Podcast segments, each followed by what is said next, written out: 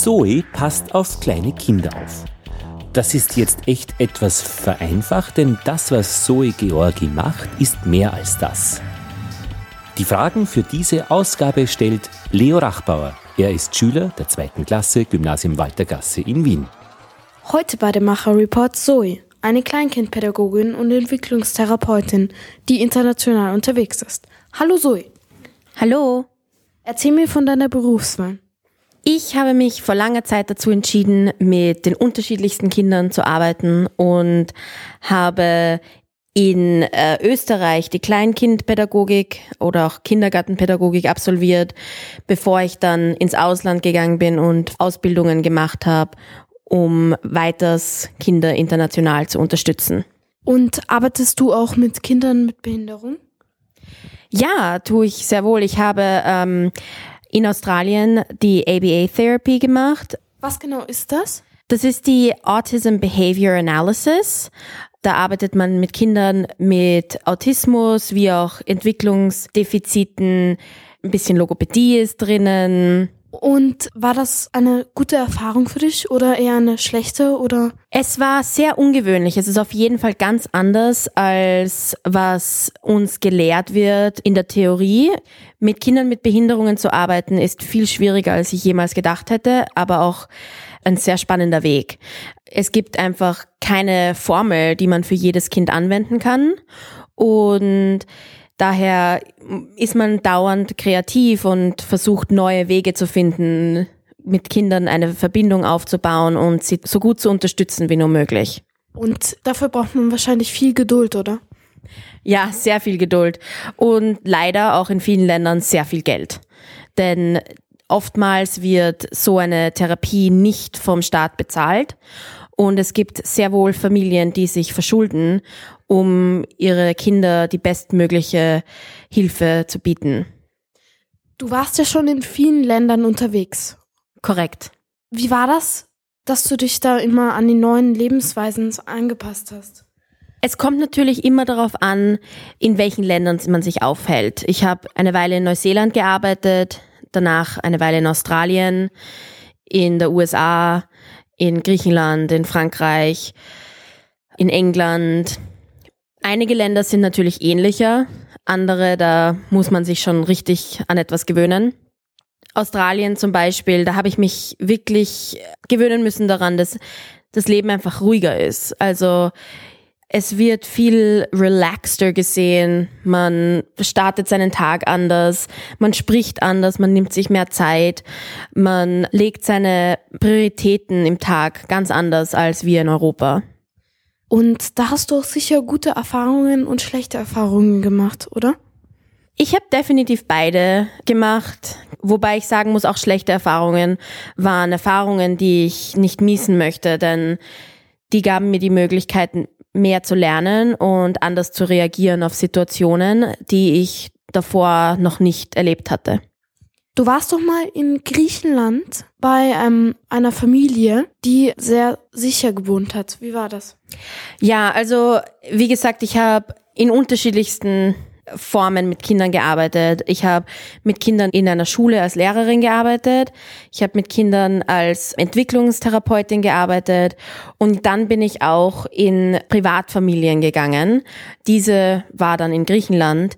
Die Arbeit mit Privatfamilien ist sehr unterschiedlich. Oftmals ist es so, dass diese Familien nicht die Möglichkeit haben, ihre Kinder in die Schule zu bringen, da sie viel unterwegs sind, da der Beruf das nicht erlaubt. In Griechenland war das dann so, dass ich bei einer Privatfamilie gearbeitet habe mit drei Kindern. Die Eltern waren politisch involviert und ich habe den Kindern unterwegs, wo auch immer wir waren, bei ihrem Lernprozess unterstützt und da die politische Situation in Griechenland so ist, wie sie momentan ist, war es nicht unbedingt sicher. Also wir hatten Soldaten vorm Haus. Wenn wir unterwegs waren, haben wir Security mit uns mitgehabt. Es waren Leute mit uns mit, die Maschinengewehre getragen haben, zum Schutz der Kinder, zum Schutz der Familie. Und das ist dann schon ein ganz anderes Gefühl, mit so, in so einer Situation sich zu befinden. Das kann ich verstehen. Was hältst du von Integration von Kindern mit Behinderung in reguläre Schulklassen? Ich denke, dass es unglaublich wichtig ist, denn es ist wichtig für beide. Es ist wichtig für die Kinder mit Behinderungen, dass sie sehen können, auf was sie zuarbeiten. Sie sind motiviert. Sie sind nicht in einer Situation, wo alle Kinder gleich sind und keiner motiviert den Nächsten und sport ihn an, mehr zu machen oder etwas Neues zu probieren und ein bisschen aus seiner Schale rauszukommen. Und gleichzeitig ist es auch sehr wichtig für die Schulkinder einer regulären Klasse, denn diese lernen ganz anders mit Kindern umzugehen und Sie sind offener, sie lernen jeden wertzuschätzen und zu erkennen, dass jeder etwas zum Tisch bringt und die Akzeptanz und die Hilfestellung wird einfach ganz früh bei Kindern erlernt. Und ja, das ist auf jeden Fall etwas, was ich sehr unterstütze. Und wenn du so viel unterwegs bist, wie bleibst du dann mit deiner Familie in Kontakt oder bleibst du überhaupt in Kontakt mit deiner Familie? ja, ich bleibe mit meiner Familie in Kontakt. Es ist, es ist nicht immer einfach. Ähm, auf jeden Fall sind soziale Netzwerke sehr gut, so wie Facebook und auch WhatsApp funktioniert wahnsinnig gut, da ich dann Sachen einfach an alle schreibe und mir nicht immer das Gefühl gebe, dass ich jetzt irgendjemanden was nicht geschrieben habe. Da kann man Gruppen machen. Es ist auf jeden Fall leichter mit dem Internet das zu machen. Skype ist auf jeden Fall ein großes Medium, das wir verwenden, um in Kontakt zu bleiben und ja, umso größer die Familie, umso schwieriger wird's manchmal jedoch. die Umstellung, wenn du dann wieder zu Hause bist, also auf Versuch, das wird wahrscheinlich dann ziemlich stark sein, oder? Ja, also ich meine, es ist natürlich immer anders, weil ich einen Teil deren Lebens nicht direkt mitbekommen habe und dann komme ich zurück und ähm, Sachen haben sich verändert, entwickelt, weiterentwickelt, gewachsen es ist immer spannend, es ist immer eine Umstellung, es ist immer Wachstum und Bewegung, was natürlich nicht unbedingt was Negatives ist. Es ist gut, dass jeder sich weiterentwickelt, aber es ist immer schön, nach Hause zu kommen und einen kleinen Teil meines Lebens wieder hier zu verbringen. Das kann ich gut verstehen. Und was ist der Unterschied zwischen der Arbeit mit privaten Familien und dem Schulsystem? Es ist eine sehr gute Frage. Die Arbeit mit Privatfamilien ist oftmals sehr schwierig, da die Vorstellungen der Eltern primär im Vordergrund stehen, wo im Schulsystem die Lehrer den Ton etwas mehr angeben und die Eltern zu den Lehrern kommen äh, für Hilfestellungen, Rat, und Privatfamilien, da arbeite ich direkt für die Familie. Ich muss zwar trotzdem das Schulsystem, das sie sich ausgesucht haben, weiterführen.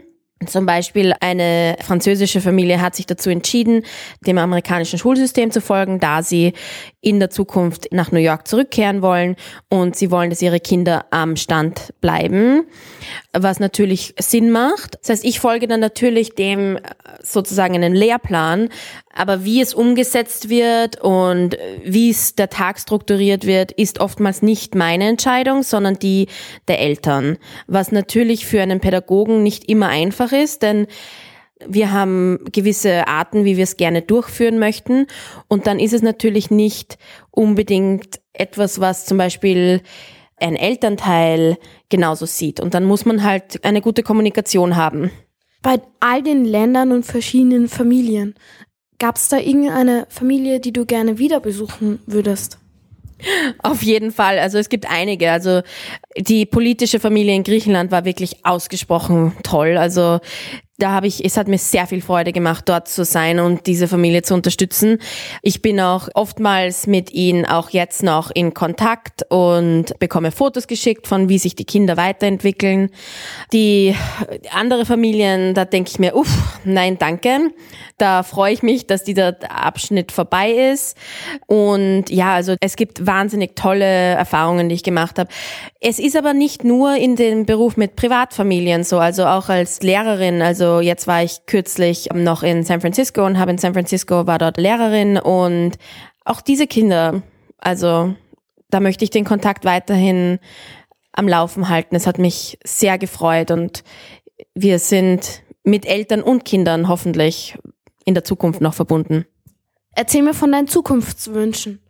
Also ich habe schon sehr, sehr viele Jahre einen Plan im Hinterkopf gehabt und meine Idee war immer, dass ich durch die Welt marschiere und meinen Rucksack mit Erfahrungen und Kindern und verschiedenen Techniken, wie zum Beispiel eben die Entwicklungspädagogik und die Montessori-Pädagogik und die Kleinkindpädagogik, die Arbeit mit Privatfamilien, alles mir einstecke und alle Erfahrungen sammle. Und dann, wenn ich finde, dass ich genug mir angeeignet habe, gelernt habe, gesehen habe, dann möchte ich gerne meine eigene Schule eröffnen und meine Prinzipien und meine Träume in die hineinstecken und ein kleines Zuhause für Kinder erschaffen, die, die lernen. Was ist das, was dir so gut gefällt bei der Arbeit mit Kindern? Die Kreativität und die Möglichkeit, einen Unterschied zu machen. Die Möglichkeit, ein Wesen, ein kleines Wesen, ein, ein kleines Stück Weg zu begleiten und ihm zu helfen, die Welt zu entdecken. Und besonders schön finde ich halt, dass es nie zwei gleiche Kinder geben wird und dass man immer aufs Neue herausgefordert ist und neue Persönlichkeiten und Menschen kennenlernt. Könntest du dir vorstellen, nicht mit Kindern zu arbeiten? Was würdest du dann tun? Das habe ich mich schon oft gefragt, weil ich kann mir nicht vorstellen, einmal nicht mit Kindern arbeiten zu können. Aber gleichzeitig träumt man von einem Beruf, in dem man mehr Respekt von der Gesellschaft erhält. Und dann ist man immer in der Traumwelt von irgendwelchen respektierten Berufen, die sowohl finanziell wie auch gesellschaftlich mehr anerkannt werden. Und da, da träumt man dann schon von großen, wichtigen Positionen. Aber realistisch gesehen möchte ich diese auch nicht durchführen.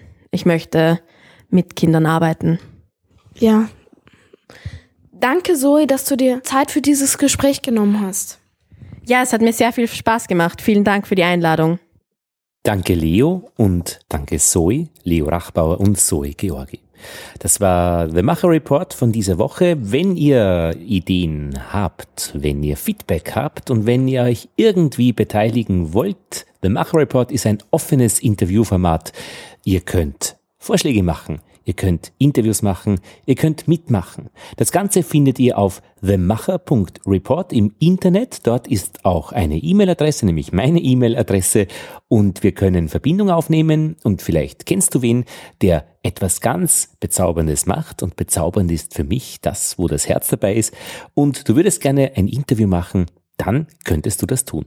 15 Minuten, Mikrofon werden wir schon irgendwo eins auftreiben, aufgabeln, äh, finden. Und ähm, ja, gespannt sind wir dann alle, was dann zu hören sein wird. Denn wenn jemand etwas Bezauberndes tut und wenn dann sein Herz dabei ist und sein Kopf erzählt, was das genau ist und warum das so ist, dann erfahren wir alle etwas, was uns auch bewegt. Ich rufe euch auch gerne über Telefon an und mache ein Interview mit euch, mit dir, wenn du eben etwas vorschlagen möchtest, worüber du gerne reden möchtest. Ja, ich bedanke mich übrigens für eure Rückmeldungen. Die kommen über E-Mail, über die E-Mail-Adresse lothar at themacher.report oder auch über Twitter The Macher Report zusammengeschrieben. Dort werden auch die neuen Episoden immer angekündigt. Und Natürlich wäre es auch fein, auf iTunes eine Bewertung von euch zu bekommen. Ein, zwei, drei, vier, ich glaube bis fünf Sterndal geht's, ein Sternchen auch zu kriegen. Denn dann werden wir auch ein bisschen sichtbar. Menschen, die etwas tun und darüber reden, wir kriegen da ja immer so die größten Stars, die buntesten Vögel irgendwie mit in den üblichen Medien, aber im Podcast ist ein großer Platz für all die, die nicht ganz so laut schreien bzw. ans Licht gezerrt werden. Der Mach-Report immer wieder, jede Woche ab 18 Uhr. Ja, das war's. Lothar Bodingbauer verabschiedet sich nächsten Sonntag wieder ab 18 Uhr die neue Episode von The Macher.Report.